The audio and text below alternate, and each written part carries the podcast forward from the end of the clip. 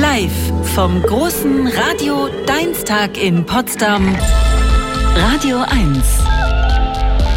Die Profis. Mit Sven Oswald. Und spätestens das ist der Moment, wo die Hälfte von Ihnen, der Hälfte von Ihnen wahrscheinlich der Kaffeelöffel in die Tasse pöllert und Sie sich fragen, wie ist denn schon Sonntag? Was macht der Oswald denn auf der Antenne? Erstmal schönen guten Morgen hier live aus Potsdam. Ich äh, bin Stefan Karkowski, also nur heute und auch nur so gut ich kann. Ich kann das nicht so gut, aber ich werde mein Möglichstes tun, den Kollegen zu vertreten, der darf leider nicht hier sein. An dieser Stelle, lieber Stefan, falls du zuhören solltest, äh, ich werde mein Möglichstes tun, dich ehrenvoll zu vertreten und uns allen blutet das Herz, dass du heute nicht hier bist, weil schließlich bist du ja der Mann für die Profis auf Radio 1. Ähm, ja, wir haben eine packevolle Sendung heute, wirklich spannende Themen. Wir senden live von der Bühne heute den ganzen Tag hier im Hof des RBB-Geländes. Es gab auch gerade schon einen kleinen äh, Soundcheck mit Knorkator. Wir haben uns also schon am frühen Morgen hier bei den Nachbarn so richtig beliebt gemacht gemacht. Ich habe ein richtig großes Team um mich rum, das mich supportet, mich unterstützt und mir dabei hilft, hier irgendwie eine Glanzleistung abzuliefern. Wir haben hier leckere Dinge, wir haben hier ganz viel Platz. Äh, die einzigen, die noch fehlen, sind Sie, liebe Hörerinnen und Hörer. Kommen Sie gerne noch her. Meine Linie Dietrich Allee 20. Normalerweise verraten wir die Adresse ja nicht, ist geheim. Heute lassen wir sie raus. Ähm, wir haben hier den, heute den großen Radio Deinstag und das geht nur wenn Sie kommen. Also bitte kommen Sie her. Für alle, die zu Hause bleiben, äh, keine Sorge. Es gibt eine ganz normale Profisendung. Nur eben mit echten Menschen, vor echtem Publikum, auf einer echten Bühne und damit legen wir einfach gleich los. Sie hören die Profis live vom Radio Deinstag, live aus Potsdam-Babelsberg. Wussten Sie, liebe Hörerinnen und Hörer, dass man Elefantensperma bei minus 196 Grad lagern sollte? Ja, das ist nichts fürs Gefrierfach. Falls Sie das noch nicht gehört haben, dann haben Sie wahrscheinlich auch noch nie was von Frozen Dumbo gehört, der ersten umfangreichen Samenbank für wilde afrikanische Elefanten und andere bedrohte Tierarten. Das wollen wir ändern. Unser erster Gast ist Professor Dr. Thomas Hildebrand, Leiter der Abteilung Reproduktionsmanagement am Leibniz-Institut für Zoo- und Wildtierforschung Berlin. Und er hat die gerade eben genannte Samendatenbank mit aufgebaut. Wir wollen ein bisschen über seinen Alltag sprechen äh, und warum seine Arbeit gerade in Zeiten des Klimawandels so wichtig ist. Er ist hier live bei mir auf der Bühne. Herr Hildebrand, schön, dass Sie da sind. Schönen guten Morgen. Ja, guten Morgen. Herr Hildebrand, ähm, als erstes stolpert man natürlich über den Namen Frozen Dumbo. Das klingt erstmal entweder nach einem ziemlich coolen Cocktail oder so in Richtung Frozen Joghurt. Wie wichtig war es denn, der ganzen Nummer so einen, ich sag mal, spritzigen Namen zu geben? Ja, die Idee zu dem Namen kam, als wir in Disneys Animal Kingdom eine Elefantenbesamung gemacht haben. Und äh, dieses Geld, was wir dort äh, bekommen haben, äh, haben wir dann für äh, dieses Projekt eingesetzt. Und im, im Animal Park gab es ein Karussell mit lauter Dumbos. Und äh, weil das mal früher als Kind natürlich ein Traum war, haben wir uns alle in dieses Karussell gesetzt und Dadurch ist der Name entstanden. Spoiler-Alarm, liebe Hörerinnen und Hörer. Nein, Herr Hildebrand züchtet nicht fliegende Elefanten. Er wird dafür sorgen, dass Elefanten auf unserer Erde erhalten bleiben. Aber kommen wir jetzt mal ein bisschen ernster zurück zum Thema. Hm. Frozen Dumbo, das ist eine Innovation. Warum? Ja, weil es äh, uns erlaubt, mit äh, Hochtechnologie äh, Schäden, die in der Natur entstanden sind, äh, letztendlich wieder zu reparieren. Man muss wissen, dass ein Ökosystem besonders von Schlüsseltierarten wie eben große, große Säugetiere, Elefanten, Nashörner abhängt. Und wenn diese Schlüsseltierarten äh, aus dem Ökosystem verschwinden, weil sie äh, eben gewildert werden oder das Habitat so äh, unbewohnbar für sie wird, dann äh, nennen wir das, äh, entsteht ein Wirbelsturmeffekt, Vortex-Effekt. Und dann sterben sehr viele andere Tiere Tiere oder sie wandern aus. Und wenn Tiere abwandern aus einem System, das haben wir bei Corona sehr gut kennengelernt, äh, das sind Fledermäuse, die dann in urbane Siedlungen gehen. Und diese kleinen putzigen Tiere, die besonders nachts aktiv sind, haben sehr viele äh, Krankheitserreger, mit denen wir nicht umgehen können. Okay, das heißt also, äh, es ist so dieser berühmte Schlag eines Flatter, äh, Schmetterlingsflügels, der dann aber einen riesigen Impact haben kann. Jetzt kennen ja der eine oder der, der andere von Ihnen, die vielleicht auf dem Land aufgewachsen sind, durchaus den Besuch des Rinderbesamers. Der kommt dann mit so einem langen Plastikhandschuh und dann stehen die Kühe da relativ still im Stall.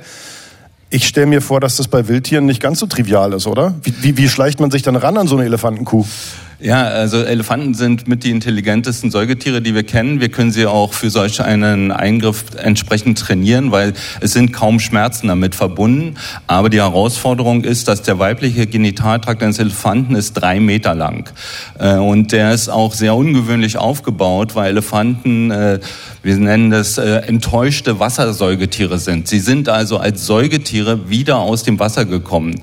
Normalerweise ist ja der Weg andersrum gewesen und deswegen haben Elefanten keine Schweißdrüsen, kommunizieren wie Seesäugetiere und haben eben diesen sehr ungewöhnlichen Genitaltrakt, der dazu führt, dass die Besamung also eine extreme Herausforderung ist und nur wenige Teams oder eigentlich nur unser Team in der Welt das machen kann. Okay, das ist also für Sie ein sogenannter USP, ja? Also Sie sind die Einzigen, die das können. Sind denn Elefanten auch die Tiere, mit denen Sie sich in Ihrem Berufsalltag am meisten beschäftigen? Weil es geht ja auch um andere Arten, ne? Genau. Also wir haben äh, seit ungefähr zehn Jahren ein intensives Programm zur Rettung des nördlichen Breitmaulnashorns. Da muss man leider sagen, äh, Theoretisch ist das Tier schon ausgestorben. Es gibt nur noch zwei unfruchtbare Tiere. Äh, die leben in Kenia, in Olpecheta. Und äh, wir versuchen jetzt mit Hilfe eines sehr umfangreichen Förderprogramms der Bundesrepublik, also des BMBFs, äh, diese zwei Tiere wieder so zu vermehren, dass wir am Ende von 10, 20 Jahren wieder Tiere in der Wildbahn aussiedeln können. Das hört sich sehr fantastisch an, aber es ist eigentlich mit den zur Verfügung stehenden Technologien möglich. Wir entnehmen den beiden Tieren Eizellen, befruchten die mit Sperma, was wir vor 10, 20 Jahren schon längst verstorbenen Bullen entnommen haben und produzieren damit Embryonen, die wir dann in Leihmütter der nahe verwandten Art, dem südlichen Breitmaulnashorn, einpflanzen. Parallel nutzen wir die Technologie der Stammzellinduktion von, um Hautzellen zu nutzen von anderen Tieren, äh, um daraus im Reagenzglas Eizellen und Spermien zu machen. Das ist ein sehr langer Weg, ein sehr mhm. ambitionierter Weg, aber wir hoffen, dass wir da am Ende erfolgreich sind. So, jetzt haben wir alle Jurassic Park gesehen mit Ihrer Technologie und Ihrem Wissen. Wann haben wir wieder äh, Mammuts hier rumlaufen und vielleicht einen T-Rex? Ja, der Mammut, äh, das Mammutprojekt. Äh, äh, es läuft, ja. Es, es läuft. Ich bin sogar wissenschaftlicher Berater des Mammutprojekts in Amerika. Äh, das äh, nutzt aber eine andere Technologie. Es nutzt äh, die, die Umschreibung des Genoms. Also das äh, Mammutgenom wird an, an den gefundenen Proben in Sibirien analysiert und dann schaut man sich an, wie unterschiedlich der asiatische Elefant zum Mammut ist. Und die Gene, die nicht übereinstimmen, kann man editieren. Das ist das sogenannte CRISPR-Cas-System. Es ist äh, aus unserer Sicht äh, ja mehr ein, ein, Beweis, was Wissenschaft machen kann. Es hat nichts mit Artenschutz zu tun. Mhm. Es ist äh, mehr eine Sensationsaktion. Äh, aber in diesem Bereich werden neue Technologien geboren, die wir für den Artenschutz nutzen können. Und deswegen machen wir da mit. Äh, die Amerikaner haben innerhalb von kürzester Zeit 40 Millionen eingesammelt für dieses Projekt. Es zeigt also, wie fasziniert die Menschen vom Mammut sind. Also Mammut sehr interessant, aber auch die Arten, die gerade noch so auf unserer Erde leben. Um die kümmert sich Professor Dr. Thomas Hildebrand. Er ist Leiter der Abteilung Reproduktionsmanagement am Leibniz-Institut für Zoo- und Wildtierforschung in Berlin. Und er sorgt dafür, dass Elefanten und Nashörner uns noch erhalten bleiben. Dafür vielen Dank. Und ist aber ratzfatz zurück ins Labor, nicht wahr? Ja, vielen Dank. Der russische Angriffskrieg auf die Ukraine, der dauert jetzt schon fast vier Monate. Und obwohl wir eigentlich täglich Nachrichten aus dem Kriegsgebiet bekommen, sind viele von uns immer noch geschockt. Denn dass es überhaupt so weit kommen kann, das hätten die wenigsten gedacht, auch nicht in der Wissenschaft. Doch wie kann es sein, dass man so eine Eskalation nicht absehen kann? Darüber spreche ich jetzt mit Professor Dr. Katharina Blum, Leiterin des Osteuropa-Instituts der FU Berlin. Sie ist hier bei mir live auf der Bühne. Frau Professor Blum, schön, dass Sie da sind. Schönen guten Morgen. Guten Morgen. Wie überrascht war denn die Wissenschaftsgemeinde von dem Angriff äh, der, äh, von Russland auf die Ukraine wirklich?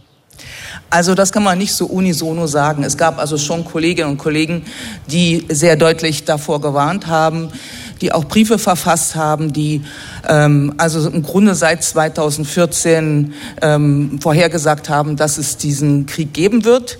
Und es gab äh, äh, Kolleginnen und Kollegen, und dazu habe ich auch gehört, muss ich fairerweise sagen, die eigentlich nicht geglaubt haben, dass Putin einen solchen Schritt wagen wird, in der Annahme, dass er recht gut die Risiken kalkulieren kann. Und da er ähm, ja als rationaler Akteur schon gilt und galt äh, und eigentlich als risikoavers, ähm, war die ja, war die Annahme, dass, dass er diesen Schritt nicht, nicht wagen kann, ja durchaus auch äh, im Reich der Möglichkeiten.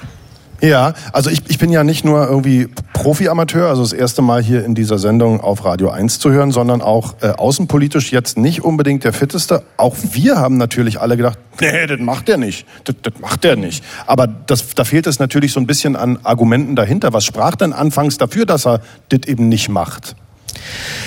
Naja, die Risikoeinschätzung, dass er in einen vollen Krieg geht, dass also der Westen mit äh, diesen Sanktionen äh, reagieren wird, dass eigentlich auch nicht sichtbar war, dass er in dieser Form einen, einen großen Krieg vorbereitet das ist ja nicht der Fall gewesen. Wir mhm. sehen ja auch gerade am Anfang ähm, die Überraschung, äh, da, dass es doch einen sehr viel größeren Widerstand in der Ukraine, in Ukraine gegeben hat. Ähm, dass Teile der Elite eben auch in diese Entscheidung nicht in, involviert waren und äh, dass eben im Grunde ja, der Ver Veränderungen, die auch in der Ukraine seit 2014 stattgefunden haben in Richtung Nationalbewusstsein und Widerstandsfähigkeit, von Putin etwas korrekter eingeschätzt werden würde, als er es am Ende getan hat. Jetzt hat man ja am Anfang immer gehört, Entnazifizierung und äh, äh, also es ist ja ist ja eigentlich kein Krieg, ne, sondern es mhm. ist ja eine militärische Spezialoperation. Ich habe jetzt im, äh, in der Vorbereitung auf unser Gespräch äh, lesen können, Ihr Schwerpunkt liegt ja auf Arbeits- und Industriesoziologie und Sie gehen davon aus, dass das eben nicht um ideologische Interessen von Russland geht, sondern eben um wirtschaftliche. Worum denn genau? Also ähm, mein Schwerpunkt im Moment ist, äh, mich sehr stark eigentlich mit dem ideologischen Wandel des russischen Regimes zu äh, befassen und vor allem auch mit dem neuen russischen Konservatismus, der sich ja über viele Jahre aufgebaut hat und auch eine Perspektive zu haben, die sich nicht allein auf Putin zentriert. Denn wenn wir immer nur fragen, was denkt der Herr Putin, äh, wie weit will er gehen, ähm, welches Buch hat er gelesen, wer hat gerade das Ohr von Putin, dann verkennen wir, dass es wirklich eine Gegenbewegung gegen die Westintegration, ähm, gegen ähm, gegen ähm, auch den Liberalismus und gegen äh, die Art und Weise, wie die Welt aufgeteilt ist und organisiert ist, also die, was wir liberale Weltordnung äh, äh, als liberale Weltordnung mhm. bezeichnen, mhm. gibt. Und das ist eine größere Bewegung, eine intellektuelle, politische Bewegung, die eben auch zusehends Einfluss ähm, auf die russischen Eliten gewonnen hat. Also das ist erstmal wichtig zu sehen worin ich, ähm, obwohl ich sage, wir können im Grunde das, was jetzt passiert ist, nicht ohne Ideologie erklären. Also okay. ein bisschen das Gegenteil von dem, was Sie anmoderiert haben. Ähm, also Ideologie ist enorm wichtig, denn das ist ein, eine großrussische Einstellung. Man muss davon ausgehen, dass das also auch eine Haltung ist, die weitgehend akzeptiert wird, die geglaubt wird, die also nicht einfach nur eine instrumentelle Propaganda ist für das dumme Volk. Ja, so. Insofern haben wir es mit Ideologie zu tun. Was wir aber nicht machen dürfen, was ich ein bisschen sehe, ist, äh, dass man versucht im Grunde dadurch, dass so viel Geschichtspolitik im Spiel ist, Peter I., Imperium, so Wertunion, dass wir immer nur denken, es geht um eine Restauration ähm, einer, eines alten Zustandes. Ja? Und ich denke, da machen wir einen Fehler. Ähm, was nicht heißt, dass es auch, auch ganz wichtig um Revanche geht. Mhm. Aber wir sehen ja die aufsteigenden Mächte China, wir sehen ein prosperierendes Indien, wir sehen ähm, ähm, eine Veränderung der globalen Landschaft, in der Russland sich, oder die russische Elite besser gesagt, sich fragt, wo ist unser Platz? Und unserer und unserer Platz als Großmacht, nicht als die Großmacht, sondern als, als eine. eine. ja. Und daran hängt eben die Idee, wir brauchen eine, wie auch immer man es bezeichnet, Zivilisation, Imperium oder einfach ganz neutral, wirtschaftliche Makroregion, die brauchen wir. Und dafür brauchen wir Inf Einflusszonen. Ähm, die Eurasische Union ist eines der wichtigsten Projekte, das auf kuriose Weise äh, jetzt auch beschädigt wird, ähm, natürlich durch, durch diesen brutalen Krieg. Aber wenn wir nicht das in die Zukunft denken, ver verpassen wir auch die Aggressivität, warum das passiert. Und das ist nicht die Träumerei eines alten Mannes, der völlig abgehoben ist und die Elite nicht mehr in den Griff kriegt, sondern es ist die Frage, welchen Platz hat Russland in der Zukunft und was ist bereit der Westen dem, diesem Russland zuzubelegen. Und da ist die Wahrnehmung, dass Russland im Grunde äh, in diesem Anspruch, einen eigenen Pol in einer multipolaren Welt zu sein, von, vor allem von den USA in Frage gestellt wird. Und zwar sehr lange schon. Ob man den Krieg vielleicht sogar hätte verhindern können, wenn man das vorher so gesehen hätte und was der Krieg bedeutet für die aktuelle Arbeit auch in der Wissenschaft. Darüber sprechen wir gleich noch ein bisschen. Dok äh, Professor Dr. Katharina Blum bleibt noch ein bisschen hier. Wir hören ein bisschen Musik und dann sprechen wir gleich weiter.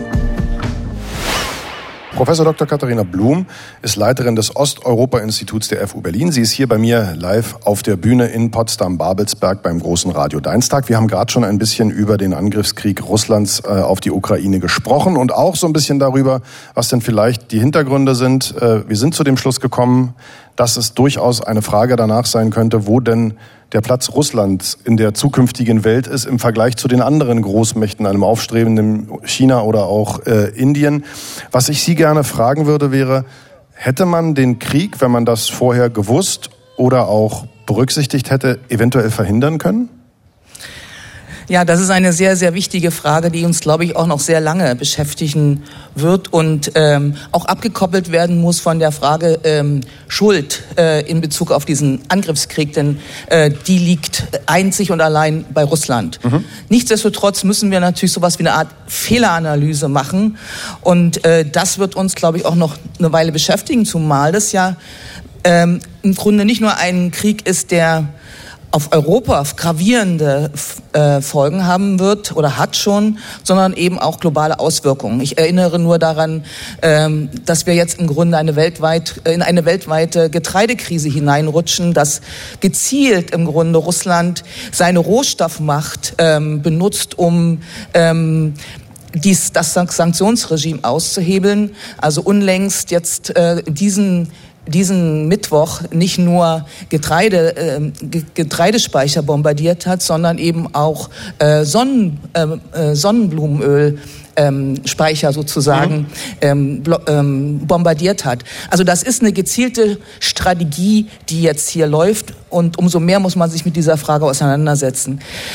Aber darauf gibt es eben keine leichte Antwort, ähm, weil es im Grunde verschiedene immer kleine Schritte, kleine Abzweigungen gab und die beginnen eigentlich schon 1990 äh, mit der aus der Wahrnehmung äh, der, der russischen Seite, dass sie quasi abgezogen sind aus Europa, während die USA geblieben ist. Dass es also ein souveränes Europa nicht gegeben hat und diese Hoffnung, dass ähm, ein souveränes Deutschland eine andere Politik machen wird, es nicht gegeben hat. Da gab es aber natürlich sehr gute Gründe äh, für gerade für die Westmächte Frankreich und Großbritannien, die eben auch Angst hatten, dass also sagen Russ Deutschland wieder aus der Westintegration herausgehen könnte. Also ähm, das sind immer oft auch Dilemmata. Ich denke, der letzte große Punkt ähm, war 2013, 14, also vor dem Euromaidan.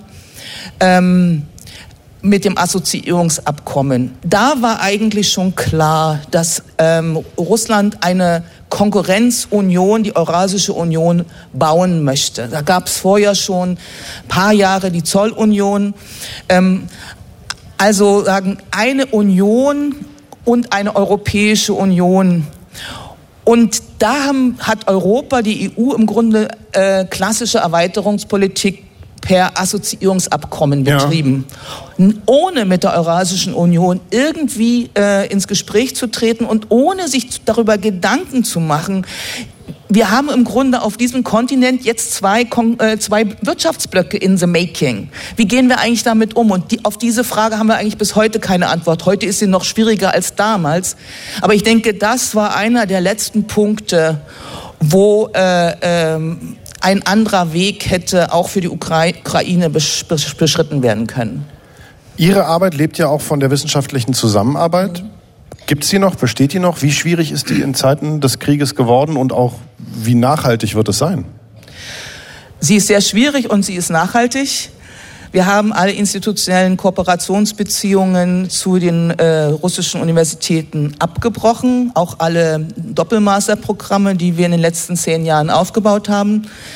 Ähm, Studierende, die noch in diesen Doppelmastern drin waren und noch in Berlin waren, sind geblieben. Kollegen, die in diesen Doppelmastern gearbeitet haben oder mit denen wir sonst zusammengearbeitet haben, sind inzwischen nicht mehr in Russland.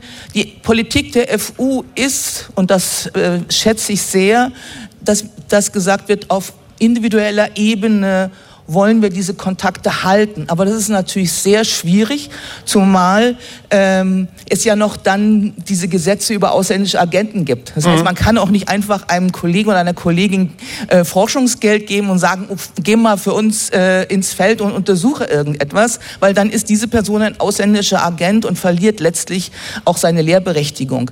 Äh, insofern sind wir jetzt, also fallen wir im Grunde, was Russland angeht, in eine Situation zurück, nicht ganz, denn wir haben das Internet, wir haben andere Medien heutzutage. Aber schon ein bisschen später äh, 80er, ne? Ähm, auf, ja, auf die Zeiten der Sowjetunion. Da müssen wir mit Forschungsstrategien reagieren. Ähm, und das wird auch sicher passieren, aber das sind natürlich starke Einschränkungen. Und sicher, äh, wir haben gerade in der Geschichte jetzt äh, eine Diskussion über die Vernachlässigung der Ukranistik äh, im, in, in, der, in der deutschen Geschichtswissenschaft. Also da gibt es vielfältige Diskussionen. Für die Sozialwissenschaften, zu denen ich gehöre, ja. mein letzter Satz, ähm, haben wir ja im Grunde die Situation, dass eigentlich sozialwissenschaftliche Kompetenz über viele, viele Jahre heruntergefahren worden ist. Dass wir also mit einem relativ schmalen Set ähm, versuchen im Grunde diese große Region zu bearbeiten und das hat viele Limitationen. Aber ich denke, eigentlich wir müssen wir müssen trotzdem alle Anstrengungen unternehmen, um Russland, was in Russland vor sich geht, zu verstehen. Denn wir müssen ja auch über den berühmten Tag danach nachdenken und dann vielleicht nicht ganz so ähm, ja, nicht ganz so naiv sein wie vielleicht äh, Anfang der 90er Jahre. Das sagt Professor Dr. Katharina Blum. Sie ist Leiterin des Osteuropa-Instituts der FU Berlin und äh, war zu Gast live hier in den Profis auf der Radio 1 Bühne auf dem RBB-Gelände. Dafür vielen Dank. Wir spielen jetzt das Scannerspiel. Ja, normalerweise ist es in der Sendung früher dran. Wir wollten aber mit echten Menschen spielen, also Leuten vor Ort. Deswegen haben wir es einfach ein bisschen nach hinten geschoben. Ich stehe jetzt hier vor der Bühne äh, im Hof des RBB aus zwei Gründen. Erstens bin ich näher dran an Thomas, unser erster Kandidat hier gleich, der auch natürlich einen kleinen Applaus kriegt, weil er mutig ist, meine Damen und Herren. Und weil es da oben auf der Bühne so unfassbar schweineheiß ist. Also die 34 Grad, die Ina Dietz gerade als äh, unangenehmes äh, Temperaturziel erwähnt hat, die haben wir hier schon erreicht. Ähm, wir spielen das Scannerspiel. Natürlich geht's auch um was. Äh, in dieser Stelle gibt es was ist der Mensch? Störungen des Gehirns und was sie über die menschliche Natur verraten. Von Nobelpreisträger Erik Kandel im Pantheon Verlag erschienen, 368 Seiten. Dieses Buch könnte Thomas jetzt gewinnen, wenn er den richtigen Riecher hat. Für alle, die dieses Spiel noch nie äh, miterlebt haben, es gibt gleich drei akustische Meldungen aus der Wissenschaft. Die können natürlich wahr sein, müssen sie aber nicht. Aber Thomas muss erraten, ob er sozusagen dann richtig liegt, werden wir danach sehen. Liegt er richtig, ist er weiter dran. Wenn nicht, kommt Luca ins Spiel. Luca, dreh dich mal da lang, da ist dein Publikum. Luca ist der nächste Kandidat. Ach, das klappt ja großartig. Also Thomas, ich wünsche dir natürlich, dass du durchkommst und dir, Luca, dass er nicht durchkommt. Zum Glück liegt es nicht an mir, sondern es liegt an Thomas. Aber bevor wir losspielen, Thomas, erzähl mal, du stehst hier, kamst direkt auf uns zu und gesagt, was ist denn los? Lief das Scannerspiel schon? Äh, du bist ein Profis-Fan, oder? Ja, wir hören das jeden Morgen, also nee, jeden Samstagmorgen beim Frühstücken und immer versuche ich mal anzurufen, aber dann habe ich die Telefonnummer wieder vergessen. Oder ist ja 70 99 111. Ja, es ist einfacher, einen Termin beim Bürgeramt zu bekommen, als bei euch durchzukommen. Ich würde sagen, es hängt vom Bundesland ab, aber okay, aber jetzt bist du, also gesagt, ja, geh da hin, dann mache ich das live. Und du kamst her, hast dich eigentlich beschwert, warum das Spiel noch nicht gelaufen ist und wurdest dann gleich als Kandidat gecastet, oder? Ja, ihr habt mich überredet. ja, jetzt hast du den Salat und gleich vor Publikum. Also du, es gibt ja nur zwei Möglichkeiten. Du kannst brillieren oder dich blamieren. Aber äh, was soll's? Also, du hast ja schon gewonnen, weil du hast den Mut, hier vorne mit mir zu stehen. Und ich würde sagen, wir hören auf zu labern und hören uns mal die erste Meldung an. Spermien werden von Eizelle abgestoßen. Das fanden Biologen der Universität Duisburg-Essen heraus. Spermien verändern ihr Bewegungsmuster in der Nähe der Eizelle. Dort legt die Samenzelle einen regelrechten Turbo ein. Bisher dachte man, dass dieser durch eine spezielle Schicht um die Eizelle herum befeuert wird. Allerdings fanden die Forscher bei der Untersuchung von Mäusesperma heraus, die Proteinhülle um die Eizelle bremst die Spermien ab. Manche schaffen es aber durch den beschriebenen Turbogang trotzdem. Für die Forscher ist das die Erklärung, warum es immer nur sehr wenige Spermien über die Ziellinie schaffen. So, lieber Thomas, glaubst du, das stimmt oder glaubst du, das haben wir uns ausgedacht? Äh, ich glaube schon, dass das stimmt. Also das ist ein weiterer Mechanismus, dass wirklich nur die stärkste, stärkste Spermie überlebt, das Ziel erreicht. Thomas, lass mich so viel sagen. War eine geile Zeit mit dir, auch wenn sie kurz und intensiv war. Weil die Antwort ist falsch, denn genau das Gegenteil ist der Fall. Diese Hyperaktivierung des Spermiums findet nur in unmittelbarer Nähe zu der Eizelle statt, weil sich tatsächlich bestimmte Proteine der Eizelle an das Spermium binden und es damit schneller machen. Also so eine Art Turbo-Boost kennen wir alle von Mario Kart, wenn man über so einen Pilz fährt. Thomas, vielen Dank fürs Mitmachen. Du kriegst bestimmt noch die ein oder andere Radio 1 Devotionalie hier vom Team um den Hals gehängt. Und dann bist du im Spiel, Luca. Komm mal zu mir hier nach vorne. Jetzt musst du natürlich ein bisschen was erzählen. Luca, wie alt bist du und was ist dein Bezug zur Wissenschaft? Also ich bin zehn Jahre alt und bin natürlich noch in der Schule und in der vierten Klasse. Und ich höre sehr gerne die Profis. Das ist sehr, sehr gut. Gibt es denn eine naturwissenschaftliche Richtung, wo du sagen würdest, das ist so mein Lieblingsgebiet, da könnte ich mir vielleicht auch mal vorstellen, später was zu machen? Vielleicht Pflanzen, Natur oder sowas. Eher so, eher sowas, aber also eher so die menschliche oder Pflanzen oder sowas. Okay, Menschen oder Pflanzen ist schon mal sehr gut. Tiere sind raus. Mal gucken, was wir in unserer zweiten Meldung gleich zu hören kriegen. Das Spiel kennst du ja als Profihörer. Du hast jetzt die Möglichkeit, einen Durchmarsch zu machen, den Preis abzustauben oder vielleicht sogar noch um den Hauptpreis zu kämpfen. Auf jeden Fall brauche ich jetzt gleich nach dieser Meldung erstmal deine Antwort. Bitteschön. Ersatz von Plastikverpackungen von Tabletten abgeschaut.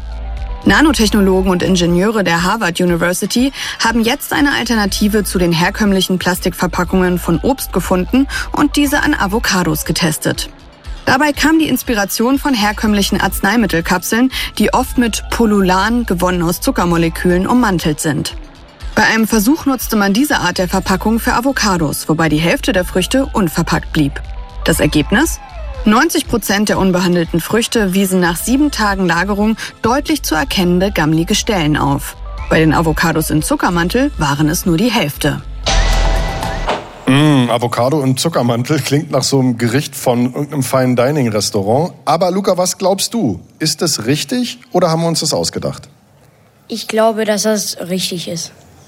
Luca, ich kann dir so viel sagen, äh, wir werden uns noch einen Moment erhalten bleiben, denn du hast recht und das ist dein Applaus, lieber Luca. Kurz zur Erläuterung. Die Forscher versetzten das in Wasser gelöste Zuckerpolymer Pululan, das beispielsweise auch für Arzneimittelkapseln eingesetzt wird, mit äh, Thymianöl, Zitronensäure und Nisin, ein natürliches von Milchsäurebakterien produziertes Antibiotikum. Alle drei Stoffe sind wirksam gegen Mikroorganismen, Bakterien und Schimmelpilz. Die Kosten geben die Forscher mit wenigen Cent pro Frucht an, was sich also bei einer Avocado und schon gerade bei einer Bio-Avocado nicht so richtig doll bemerkbar machen würde.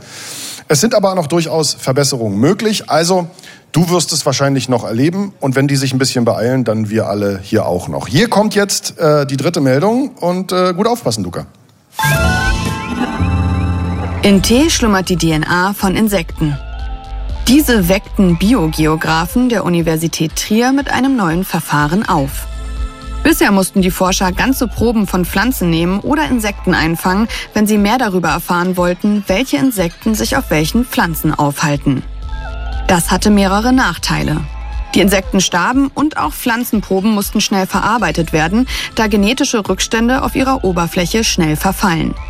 Doch jetzt ist es möglich, sogar getrockneten Tee auf DNA-Rückstände zu untersuchen und tatsächlich. In einem einzigen Beutel Tee fanden die Wissenschaftler DNA-Spuren von bis zu 400 Insektenarten. Die Forscher vermuten, dass die Trocknung die DNA besonders gut konserviert. Luca, was glaubst du? Geht das oder haben wir uns das ausgedacht? Mm, ich glaube, das geht, weil ich habe auch mal so gehört, dass mh, mm, eigentlich auch im Wasser und so, dass da eigentlich auch Bakterien drin sind. Und dann könnte ich mir auch sehr gut vorstellen, dass auch im Tee dort Bakterien drin, drin könnten. Also, du machst dir auf jeden Fall die richtigen Gedanken, mein Lieber, denn die Antwort ist richtig.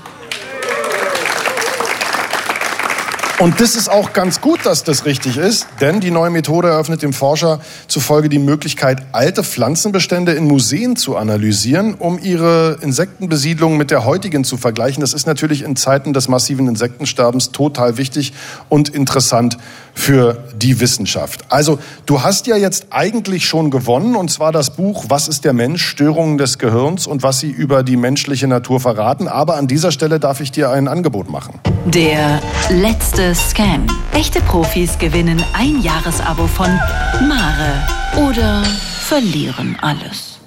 So, also ein Jahr lang ein richtig cooles Wissenschaftsmagazin oder ein super spannendes Buch. Äh, letzteres äh, hast du jetzt schon gewonnen, kannst du aber verspielen, wenn du mit mir weiterspielst. Möchtest du den letzten Scan hören oder sagst du, Oswald, gib mir das Buch, ich bin raus? Ich würde noch die letzte Frage. Wir haben einen mutigen jungen Kandidaten, sehr, sehr schön. Äh, vielen Dank, Luca, du hilfst mir natürlich hier Sendezeit zu füllen. Äh, und wir hören uns den jetzt mal an. Grönländische Eisbären sind Überlebenskünstler. Das belegt eine Studie von Geologen der University of Washington in Seattle. Die Forscher untersuchten eine kleine Eisbärenpopulation im Südosten Grönlands. Sie wollten wissen, wie die Population in diesem Gebiet überleben kann. Denn dort fehlt das eigentlich überlebenswichtige Packeis und damit auch das natürliche Jagdgebiet der Tiere. Sie kombinierten Gen- und Bewegungsdaten sowie Verhaltensbeobachtungen. Das Ergebnis? Im Großteil des Jahres setzen die Bären ihre Nahrungsjagd auf gebrochenen Eisbrocken statt festen Eisschichten fort und überleben so auch ohne Packeis. Die Forscher schließen daraus, dass Eisbären anpassungsfähiger sein könnten als gedacht. So, Luca, jetzt geht's um alles. Sind die Eisbären anpassungsfähiger als gedacht und surfen auf so Brucheis durch die Gegend oder brauchen sie das dicke Packeis? Kurz gefragt, ist die Meldung wahr oder haben wir sie uns ausgedacht? Ich glaube, es ist wahr. Ja, und es ist wahr. Herzlichen Glückwunsch. Sehr gut gemacht. Noch eine kurze Erklärung dazu. Denn obwohl die äh, Bären in Südostgrönland nur vier Monate lang Zugang zum Meereis für die Robbenjagd haben, können sie unter diesen Bedingungen überleben. Statt dem Packeis nutzen sie in den restlichen acht Monaten den Gletscherbruch als Jagdplattform. Also insofern, du hast recht, du gewinnst ein Jahresabo von Mare. Ähm, jetzt musst du mir noch zwei Dinge verraten. Also erstens, das ist so eine doofe Frage, aber aktuell, also Blick heute, was willst du machen, wenn du groß bist? Hm, Weiß ich noch nicht, weil ich habe noch viel vor, aber weiß nicht. Weißt du, das Gute ist, du hast ja auch noch sehr viel Zeit. Insofern wünsche ich dir, dass du was findest, was dir Spaß macht. Lass dir als Radiomann gesagt sein, lern was Anständiges. Ja? Und Luca, jetzt Spaß beiseite. Was hast du heute hier auf dem großen Radio 1 Deinstag noch vor? Äh, noch Knockator zu hören und die anderen Sendungen. Sehr gut. Apropos Knorkator, hören wir relativ bald, also in nicht mal mehr einer halben Stunde. Und man sieht auch äh, an der Brust von Luca den kleinen Knorkator-Button. Damit hat er sich als Hardcore-Fan geoutet. Schön, dass du da bist. Schön, dass Sie alle hier sind. Und schön, dass Sie zu Hause zuhören. Sie können sich überlegen, noch herzukommen. Es lohnt sich auf jeden Fall. Vor genau 30 Jahren wurde in Rio erstmals eine internationale Biodiversitätskonvention verabschiedet. Trotzdem schreitet das Artensterben ungebremst voran. Das bestätigen auch die über 1700 Unterzeichnerinnen und Unterzeichner der Berliner Erklärung zum Weltnaturgipfel 2022, die von drei Berliner Museen initiiert wurde. Sie fordert ein globales Rahmenabkommen zum Schutz und zur nachhaltigen und gerechten Nutzung der Natur. Einer der Unterzeichner sitzt jetzt hier bei mir, Professor Dr. Thomas Borsch, Direktor des Botanischen Gartens Berlin. Und äh, ja, schön, dass Sie da sind. Herzlich willkommen. Vielen Dank für die Einladung. Was genau fordert denn die Wissenschaft von der Politik in der Berliner Erklärung zum Weltnaturgipfel 2022? Was sind die wichtigsten Punkte? Es geht darum, dass ja die internationale Staatengemeinschaft verhandelt, welche Maßnahmen ergriffen werden in der nächsten oder in der Dekade bis 2030. Das ist das sogenannte Biodiversitätsrahmenabkommen.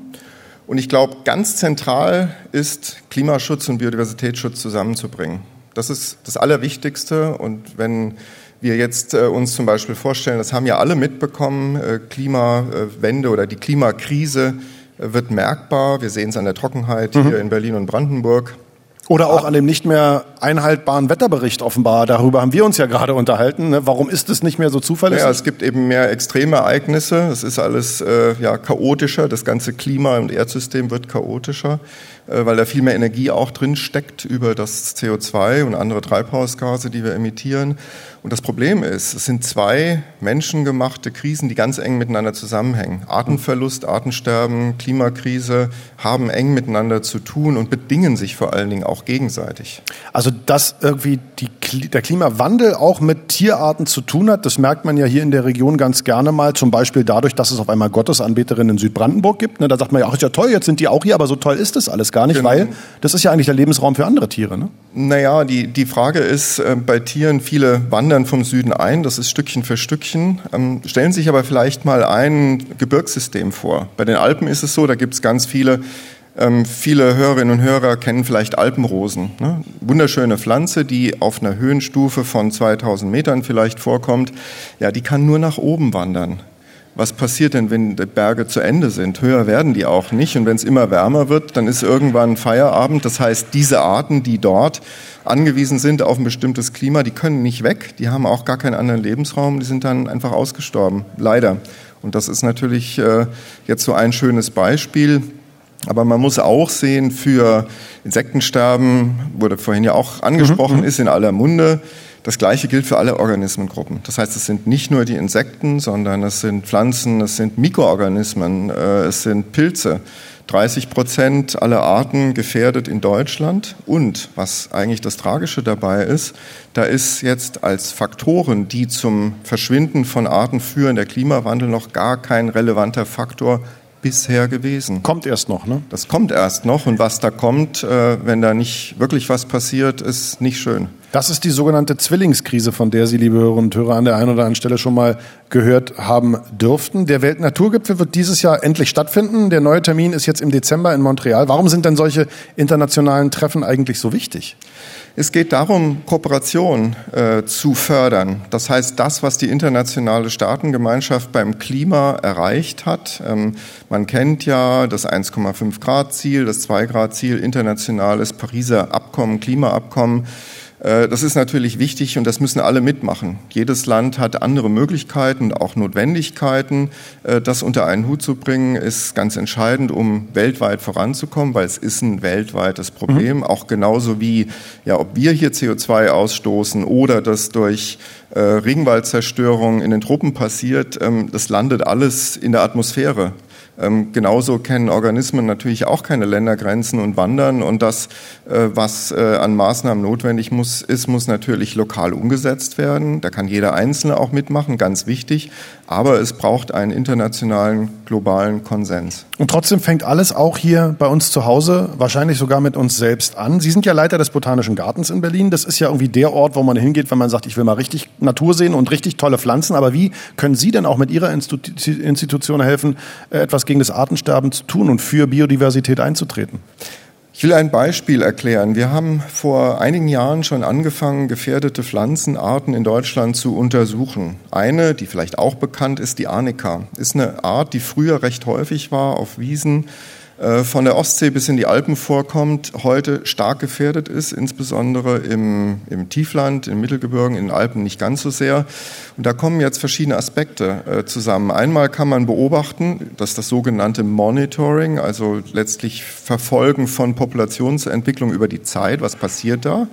Äh, andererseits haben wir uns auch dafür interessiert, ja, was sind denn, was ist denn die dritte Ebene der biologischen Vielfalt? Und ich glaube, das ist auch wichtig zu sagen, Ökosystemdiversität, Diversität von Arten, innerartliche genetische Variabilität. So, und da ist es jetzt ganz entscheidend.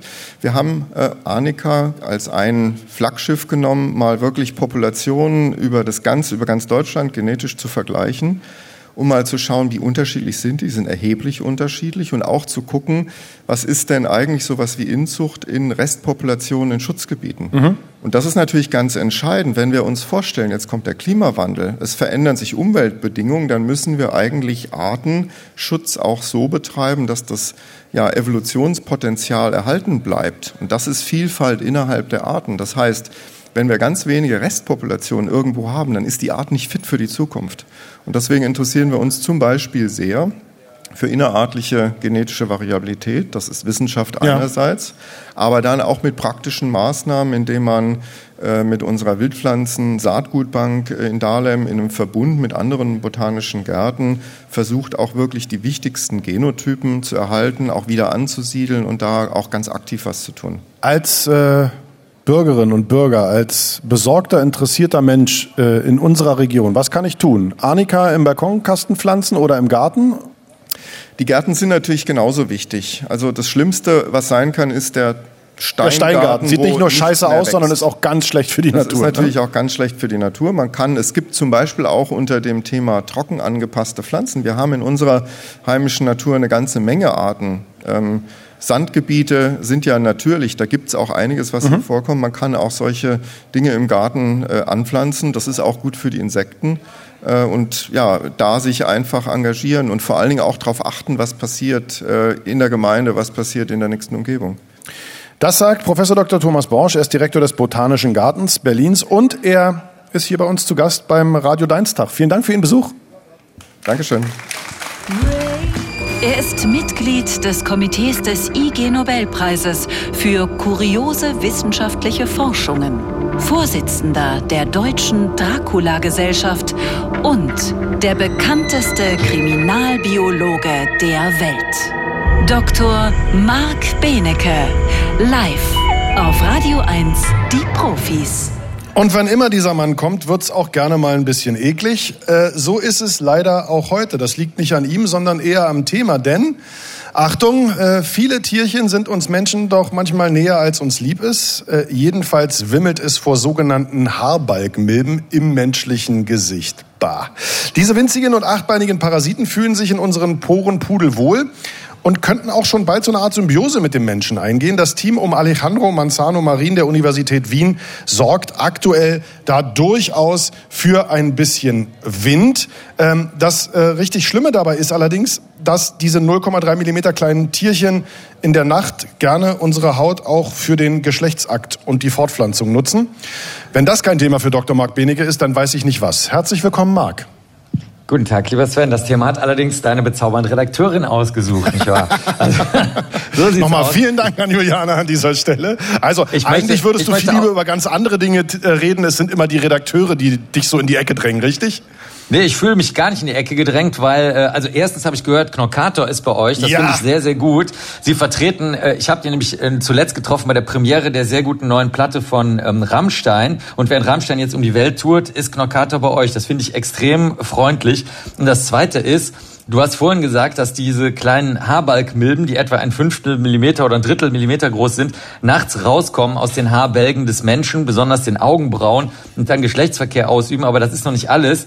Sie müssen ja irgendwie übertragen werden. Das heißt, sie sind auch in den, an den Brustwarzen in den Haarbälgen und zwar deiner Mutter wo sie dann eben auf die Kinder weitergegeben werden. Und zweitens leben sie auch an anderen Stellen des Körpers und das äh, darf ich ruhig mal sagen, wo nämlich auf Nase, Stirn, im Ohrkanal, in den schon genannten Brustwarzen, also dort in den Haarkanälen, auf der Zunge und in der Vorhaut. Also überall dort kann man diese Haarbalgmilben haben und je älter Menschen werden, umso leichter werden sie dort sichtbar, weil die Poren dann größer werden. Aber eigentlich haben vermutlich die meisten Haarbalgmilben 20 bis 30-Jährige, weil die am meisten Talg produzieren und äh, dieser Talg ist eine der Stellen, wo auch so eine Haberkmilbe, es gibt nämlich zwei Sorten drin sitzen. Ja. Also nur mal äh, grob, um dir eine Vorstellung zu geben, wo die hübschen Tiere überall am menschlichen Körper, übrigens bei fast allen Menschen, anzutreffen sind. Zwei Fragen werden sich jetzt äh, die eine oder der andere stellen. Erstens, warte mal, bei Babys bei der Brust der Mutter, wie behaart ist denn bitte die Brust der Mutter?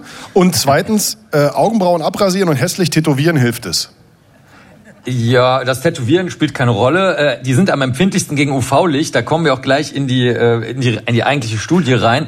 Aber ähm, du hast natürlich feine, kleine Haare überall am Körper und auch Frauen haben überall am Körper kleine, feine Haare. Wer es nicht weiß, einfach mal ausprobieren, Licht ausmachen und ganz vorsichtig und zärtlich mit der Hand über die Haut streichen, bis nur die Haare berührt werden. Das erzeugt ein, ein äh, feines Kitzeln und das bedeutet also, dass wir überall am Körper die Haare haben. Aber, dass die Tiere gegen UV-Licht so empfindlich sind, das wurde jetzt erst erst rausgefunden, weil die Studie natürlich nicht davon handelt, wer hat Haarbalgmilben, das ist nämlich schon länger bekannt, sondern sie handelte davon, wie sind sie eigentlich zu äh, menschlichen Mitbewohnern geworden und was hat das mit ihrem Körper gemacht. Und das kann ich jetzt mal erzählen, was passiert, wenn man als Haarbalgmilbe von einem ehemals freien Lebewesen, also einer Milbe, die durch die Welt äh, ziehen kann, zu einem Parasiten, wenn man so will, oder zumindest einem Mitbewohner oder äh, Kommensalen, also jemand, der einfach da ist, wird. Also erstens, man verliert super viele Gene. Also dieses Tier hat von allen ähm, Gliedertieren, also von Insekten und sowas, Spinnen und so, hat es am allerwenigsten Gene. Dann, das ist total verrückt, die winzig kleinen Beinchen, man kann sich vorstellen, wie klein die sind, werden nur noch pro Segment dieses Beines von einem einzigen Muskel gesteuert, weil sie einfach nur noch, wie du schon gesagt hast, nachts durch die Gegend talpen, sich paaren und dann wieder zurück in ihren Haarbalg zurückwandern. Und das Einzige, was gleich geblieben ist, auch von der Anzahl der Zellen her, das wurde nämlich nicht nur genetisch, sondern auch unter Mikroskop untersucht, ist die Gehirngröße. Wir haben also bei diesen Haarbergmilben Tiere mit einem vergleichsweise großen Gehirn, ansonsten aber total kleinen Stummelbeinchen und auch sonst kaum noch Körpermerkmalen, super wenigen Eiweißen. Und das Allerverrückteste, was sie tun, Sie haben sogar ihre Gene für äh, die Tag-Nacht-Erkennung verloren. Sie müssen aber ja wissen, wann sie sich paaren können und wann sie durch die Gegend wandern können.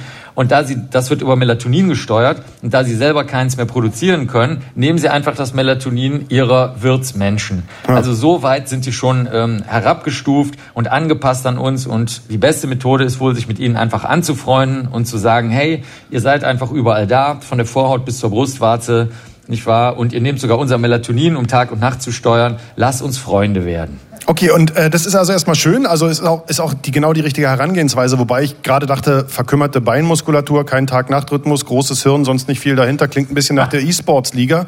Äh, also sozusagen die ganzen äh, Profizocker. Nee, Spaß beiseite. Wenn wir jetzt aber, ich sag mal, diese Haarbalgmilden umarmen, auch wenn es schwerfällt, weil sie ja nur ein Drittel Millimeter groß sind und sagen, schön, dass ihr da seid. Wie schön kann das dann für uns werden, dass sie da sind? Also, sie sind aktuell Parasiten. Das ist ja für sie geil, für uns doof. Aber sie könnten doch auch zum Symbionten werden und dann haben wir doch alle was davon, oder?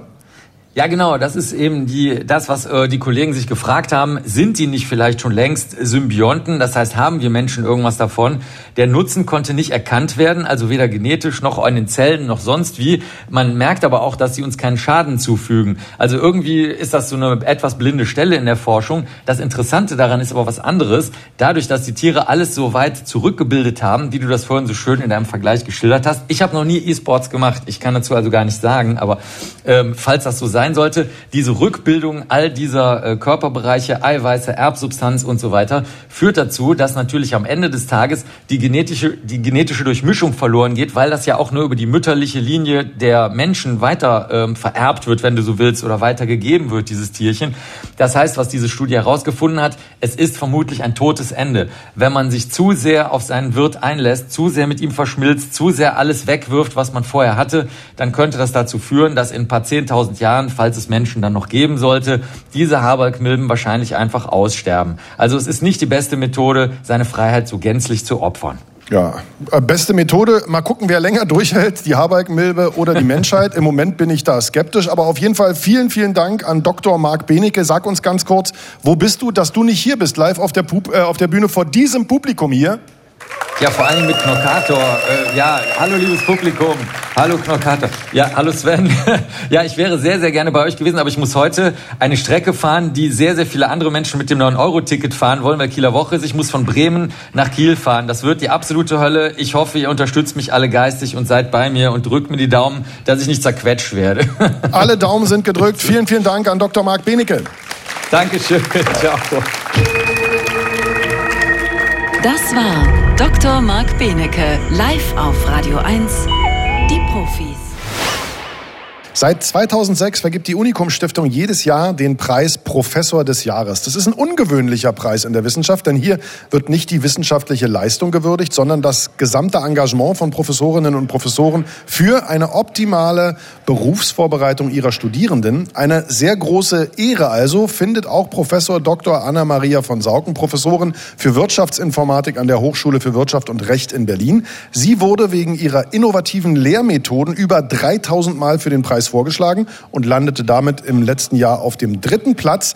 Eigentlich wäre sie sehr gerne hier. Blöderweise sitzt sie jetzt in ihrem Auto, denn Sie haben es vielleicht gehört, liebe Hörerinnen und Hörer, wenn Sie aufmerksam der Inadiz gelauscht haben. Es gibt eine Vollsperrung da bei Schönefeld, der Autobahn. Und genau da steckt sie drin und deswegen per Telefon zugeschaltet. Herzlich willkommen, Frau Professor von Sauken.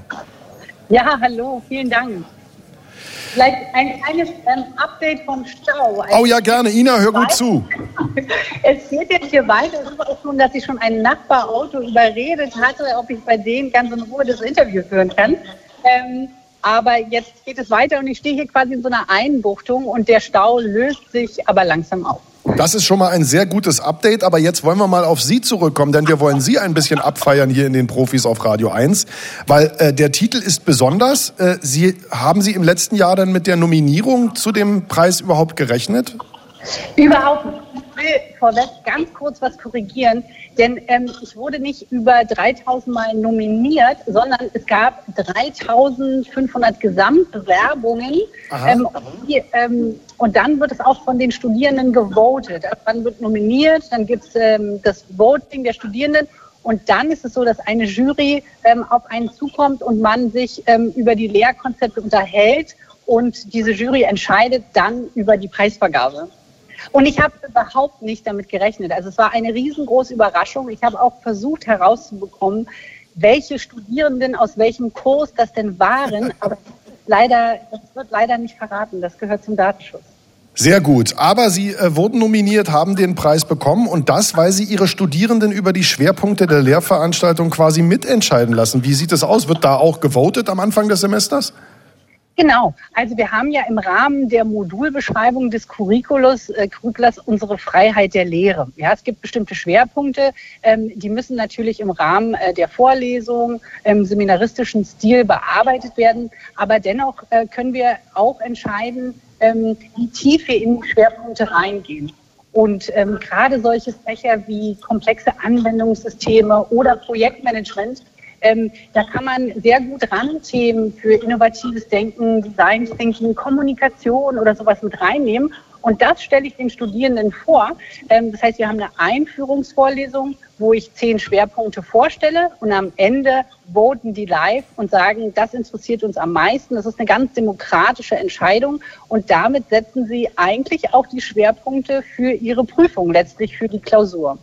Warum machen Sie das, Frau von Sauken? Weil ich meine, also um nachher sagen zu können, ey, ihr habt euch das ausgesucht, da müsst ihr jetzt durch oder um die Studierenden oder vielleicht sich selbst im Kopf agil zu behalten, weil man könnte ja auch immer schön Dienst nach Vorschrift und immer das Gleiche machen.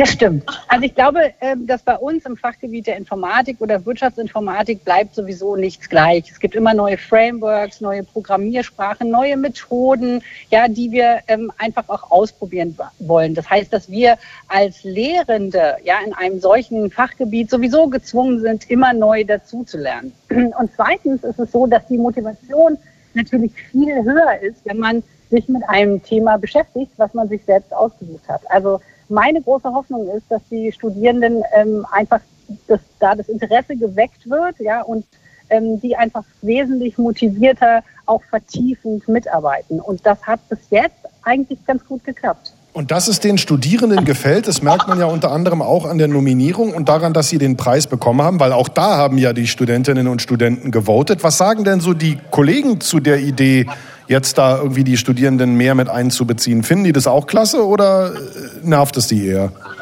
Ja. Also es ist so, man muss sagen, der Pandemie geschuldet ähm, ist natürlich auch der Austausch mit den Kollegen ähm, einfach deutlich reduzierter, weil vieles remote passiert ist. Und ähm, als es aber diesen Preis gab, ähm, ja, ist, ist glaube ich, das ist eine, eine große Anerkennung und ähm, auch eine zusätzliche Motivation, das weiter voranzutreiben, dass wir beispielsweise auch modulübergreifende Lehre machen können. Ja, also beispielsweise in einem Modul, in einer Lehrveranstaltung, wo es um objektorientierte Programmierung geht, kann ich im Projektmanagement äh, sozusagen vorarbeiten, dass ich sage, kommt, überlegt euch genau, wie wollt ihr es anstellen, dass ihr die Sachen programmiert und den Programmierteil, die Bewertung der eigentlichen Programmierung, das passiert bei dem anderen Kollegen und wie man dann dieses Projekt managt, das passiert bei mir. Und ist das was, was Sie sich jetzt fürs nächste Semester auf die Fahne geschrieben haben oder wie geht es da weiter? Weil also zumindest anscheinend ist Präsenz ja wieder möglich nach dem Sommer. Ja, es ist auch tatsächlich so gewollt. Man muss auch dazu sagen, dass es natürlich was anderes ist, wenn man mit den Studierenden ähm, zusammen sein kann, die wirklich face-to-face -face sieht. Also ähm, wir machen uns relativ schnell einen Eindruck voneinander, ja, und das sollte auch beibehalten werden. Es ist äh, in der Informatik aber so, dass wir natürlich auch viel uns zurückziehen, viel am Laptop modellieren, sowieso ganz viele Tools benutzen, die wir remote bedienen. Und hier muss man einfach einen, einen sinnhaften Modus finden, an welchen Stellen kommen wir zusammen und diskutieren und braucht uns äh, hinsichtlich der Kommunikation wirklich in einem Raum und wann können wir einfach wirklich digital verteilt äh, zusammenarbeiten. Und es ist in den Hochschulen wahrscheinlich ähnlich wie in den Unternehmen. Man versucht jetzt einfach einen, einen guten Weg zu finden. Aber ich denke auch, es wird nicht wieder werden wie vor der Pandemie. Professor Dr. Anna-Maria von Sauken ist Professorin für Wirtschaftsinformatik an der Hochschule für Wirtschaft und Recht in Berlin. Sie hat im vergangenen Jahr den dritten Platz belegt bei der Wahl zum Professor des Jahres der Unikum Stiftung, weil sie ihre Studierenden im gesamten Unterricht mit einbezieht. Also auch im Endeffekt, wenn es darum geht zu sagen, was wollt ihr eigentlich lernen? Innovativer Ansatz, bitte unbedingt weiter so. Vielen Dank für das Interview und jetzt kommen Sie gerne noch her. Äh, es lohnt sich auf jeden Fall auch, wenn man nicht am Mikro ist. Äh, und schönen, schönen Tag noch für Sie. Vielen Dank. Ja, herzlichen Dank. Tschüss. Radio 1. Marias Haushaltstipps. Fettiger Schmutz haftet nach kurzer Zeit an jeder Dunstabzugshaube. Mit herkömmlichen Mitteln ist meist nichts zu machen. Eine Mischung aus flüssigem Geschirrspülmittel und Spülmaschinenpulver entfernt mühelos jeden Schmutz. Radio 1 die Profis. Mit Sven Oswald.